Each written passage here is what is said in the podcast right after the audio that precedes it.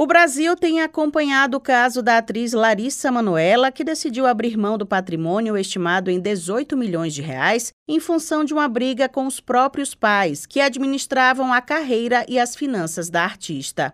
Em entrevista ao programa Fantástico da TV Globo, Larissa disse que rompeu com Gilberto e Silvana Elias dos Santos na condição de empresários e gestores. A atriz afirmou que o embrólio começou quando ela chegou à maioridade e quis entender os negócios e quantos bens ela possuía, pois não tinha conhecimento de nada. A situação que envolve um patrimônio milionário já aconteceu com outras personalidades, a exemplo da cantora Britney Spears, que somente em 2021 conseguiu se desvencilhar da tutela do pai. Mas casos como esse acontecem também com pessoas anônimas e não precisam envolver grandes quantias. É o que explica a advogada, professora e especialista em direito civil, Ivi Lira. Ela destaca que, apesar de os pais exercerem poder sobre os filhos, os direitos das crianças e adolescentes em relação à segurança patrimonial devem ser preservados. Quando a gente pensa do poder familiar, os pais, eles exercem um poder familiar sobre os seus filhos enquanto menores. O que, que significa o poder familiar?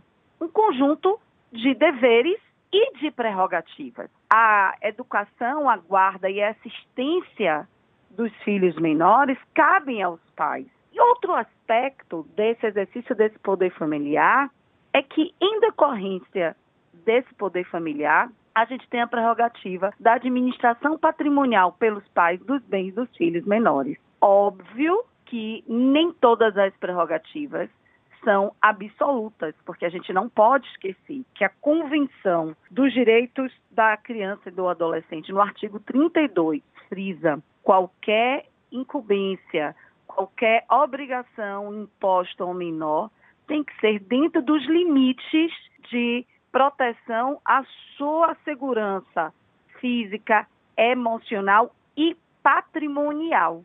A especialista destaca onde começam e onde terminam os direitos dos pais ou terceiros que administram patrimônio de jovens que ainda não completaram 18 anos. Ivilira enfatiza a necessidade de estar atento a possíveis casos de violência patrimonial. Enquanto pessoas menores ou crianças ou adolescentes, os pais têm dois poderes: o usufruto sobre o seu patrimônio, ou seja, eles podem usar e gozar do patrimônio, e também a administração dos bens dos menores.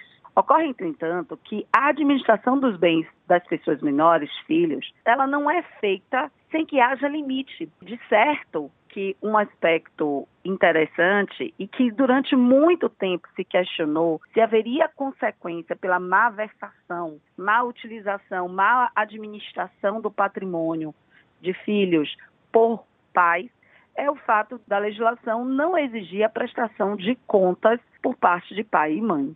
Pois bem, eis que em 2017 tudo muda-se e a gente tem a previsão de violência patrimonial como uma das condutas a serem combatidas quando praticadas contra crianças e adolescentes. A violência patrimonial é caracterizada pela utilização de condições de subsistência para controlar o outro, colocando-o em condição de submissão e afetando a própria existência da vítima. A advogada Ivy Lira afirma que o ato pode ser combatido a partir de instrumentos definidos em lei.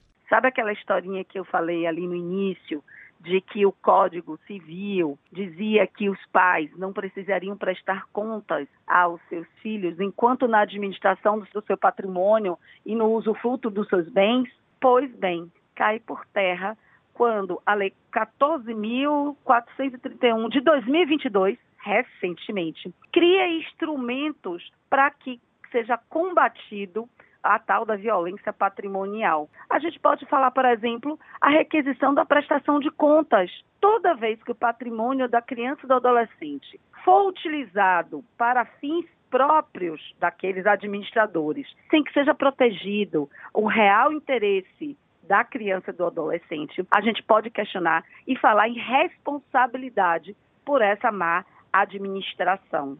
No caso da atriz Larissa Manoela, ela preferiu abrir mão do patrimônio e deixar a quantia para os pais. Mas a advogada explica que a justiça pode obrigar os genitores a devolverem o valor que foi mal administrado. Perfeitamente podem. se caracterizado a má administração do patrimônio ou, ou qualquer desvio de esvaziamento com a finalidade de esvaziamento patrimonial.